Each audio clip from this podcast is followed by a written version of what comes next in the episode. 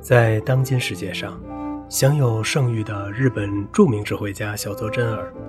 年轻时曾投师在四位指挥大师的门下，即卡拉扬、伯恩斯坦、明熙和斋藤秀雄。在人们的心目中，卡拉扬和伯恩斯坦理应是小泽征尔指挥生涯中最重要的教师，这一点似乎是无可非议的。然而，在小泽征尔的回忆中，明熙和斋藤秀雄对他的影响。则更是令他难忘的。斋藤秀雄作为他的启蒙教师，曾经给他以后的事业打下了坚实的基础；而明熙对他来说，则真正是一位指点迷津式的导师。明熙身上那作为指挥大师所具有的稀有魅力，曾经吸引着小泽征尔为他而不知疲惫地奔跑着；而那出神入化式的精湛指挥技艺，也曾奇妙地触动了小泽征尔身上的指挥才能和悟性。小泽征尔曾经十分感慨地评价过这位恩师，他说道：“明熙是一位真挚自然的，用心灵深处的感受来表现音乐的伟大指挥家。”查尔斯·明熙于1891年出生在法国的斯特拉斯堡，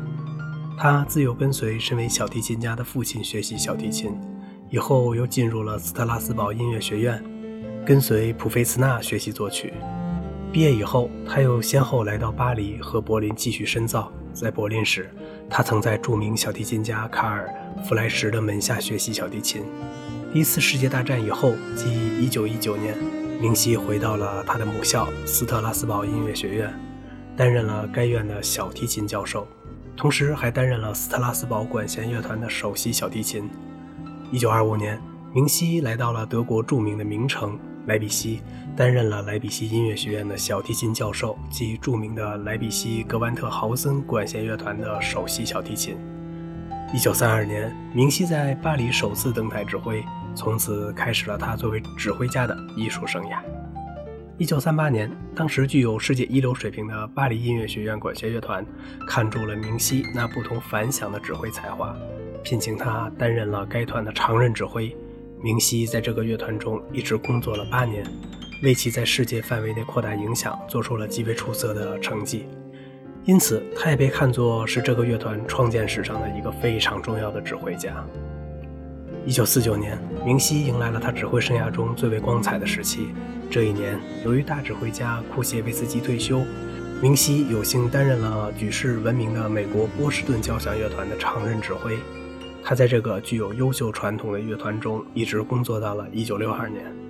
这期间，他还从1951年到1962年担任了历届以波士顿交响乐团的艺术活动为中心的伯克郡音乐节的音乐指导。明熙在波士顿交响乐团工作的十三年中，以其特有的艺术风格和工作作风，给波士顿交响乐团带来了一种新鲜的活力。因此，人们都将明熙看作是给波士顿交响乐团迎来第二黄金时期的杰出指挥大师。一九六二年以后，明熙辞去了波士顿交响乐团常任指挥的职务，重新回到了远离数年的欧洲。他在一九六七年与别人合作创建了后来蜚声于世的法国巴黎管弦乐团，并亲自担任了该团的首席音乐指导与常任指挥。第二年，为庆祝该团成立一周年。明熙率团前往美洲各国举行演出，所到之处无不受到人们的热烈欢迎。然而，就在这次令人激动的旅行演出中，明熙却忽然在美国的巡演途中逝世，从而给人们留下了巨大的遗憾和悲痛。明熙是二十世纪最杰出的法国指挥家之一，但他的家庭却是一个地道的德国音乐世家，而他的出生地在一九一九年以前也是划归德国管辖的领土。因此，从这方面来看，他也应该被算作是一位德国指挥家。更何况他在年轻时还一直在德国的交响乐团中工作呢。然而，明熙却又是一位真正的法国指挥家。这一点不仅仅是他自己那样认为，更为使人深信不疑的是他对法国音乐事业的发展所做出的突出贡献，以及他对法国音乐作品的深刻理解和精湛解释。众所周知。明熙曾亲手创立了法国至今引以为豪的巴黎管弦乐团，这个乐团以其精致的风格和秀丽的特点而跻身在世界一流乐团的阵容中。而作为这个乐团的前身，巴黎音乐学院管弦乐团的多年音乐指导明熙，恐怕在这样的事实所产生的意义上，已经可以被称之为当之无愧的法国指挥家了。然而，这一切却并不是根本。真正能够使人信服的是，明熙作为一名名扬四海的指挥大师，一生都在为法国音乐作品在全世界的传播而竭尽全力，并且一直以法国音乐指挥权威的名义活跃在世界乐坛上。熟悉明熙情况的人都知道，他是二十世纪世界乐坛中最著名的布辽兹和拉威尔的作品的解释者，许多经典性的作品甚至至今仍没有出其右者。由于他对布辽兹的作品所做出的经典性研究，以及在这方面的一些其他贡献，法国的布辽兹协会还将会长的职务加在了他的身上。明熙作为二十世纪早期最具魅力的指挥大师之一，他的指挥方法是十分引人注目的。在这方面，他是那种能够给人带来终身难忘的印象的指挥家。他在指挥时动作极其轻松自然，在那令人十分舒服的韵律中。含有着非常丰富的表情变化。当他的指挥棒敲下第一个击拍以后，音乐便随着他那极有控制力的手势而不断地流淌了出来。他的弟子小泽征尔曾经这样评价过他的指挥：他说，明晰的指挥方法是那么的自然又柔和，他的手随着那流畅的音乐自然而然地挥动着。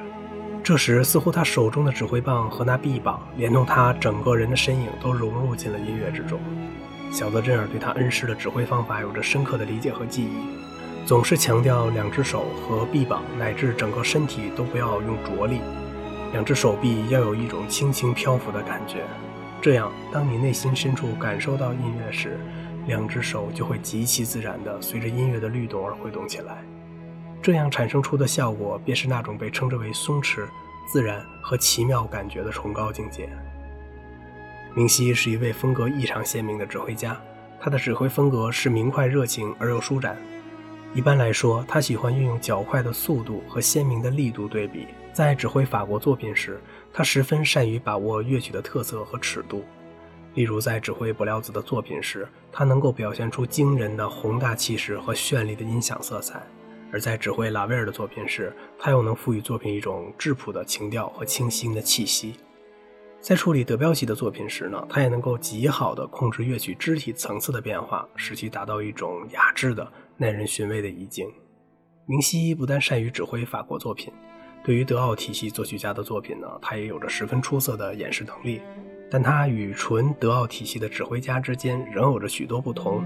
与他们相比，明熙在德奥作品所特有的庄重稳健的基础上，增加了更多的热情及活力。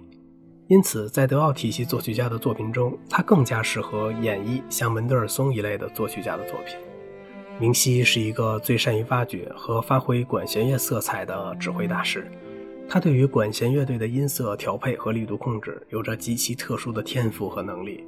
小泽征尔在听完他所指挥的柏辽兹的《罗马狂欢节序曲》之后，曾经被他那出神入化的管弦乐色彩控制能力感动得激动不已。他曾经回忆的：“我真不知道这位老先生是从什么地方拨弄出来那样水灵灵的声音。这种将柏辽兹的音乐色彩精雕细磨的闪闪发光的记忆，使我浑身都激动了起来。我实在没有想到，一首乐曲在经过一个高明的指挥家处理以后，竟会达到如此惊人的地步。”小泽热尔的话是对的，他以一个优秀指挥家的眼光，发现了明熙身上那无与伦比的天才，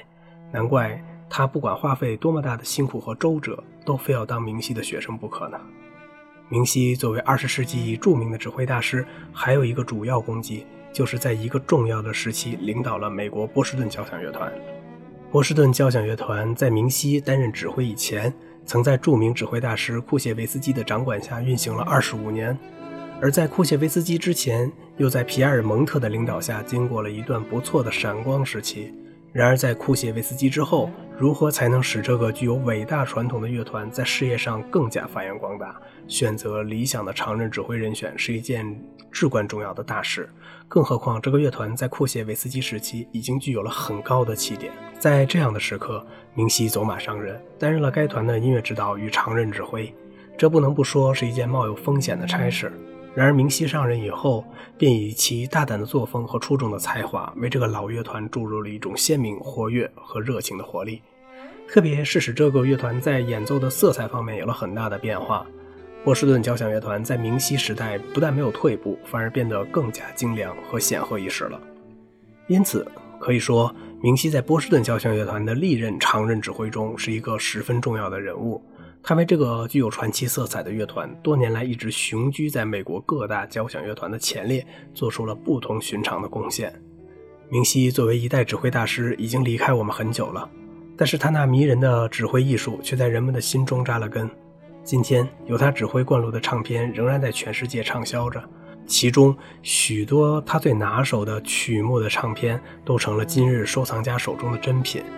然而，更重要的是。明熙通过他指挥灌制的唱片，不但将他那精湛的指挥艺术奉献给了人们，而且还通过他指挥演奏的音乐，将他那热情和朴实的艺术家面貌深深地印刻在了人们的脑海中。好了，感谢听完本期节目的朋友们。如果您喜欢这个小小的播客节目呢，请您点击订阅，谢谢您的支持。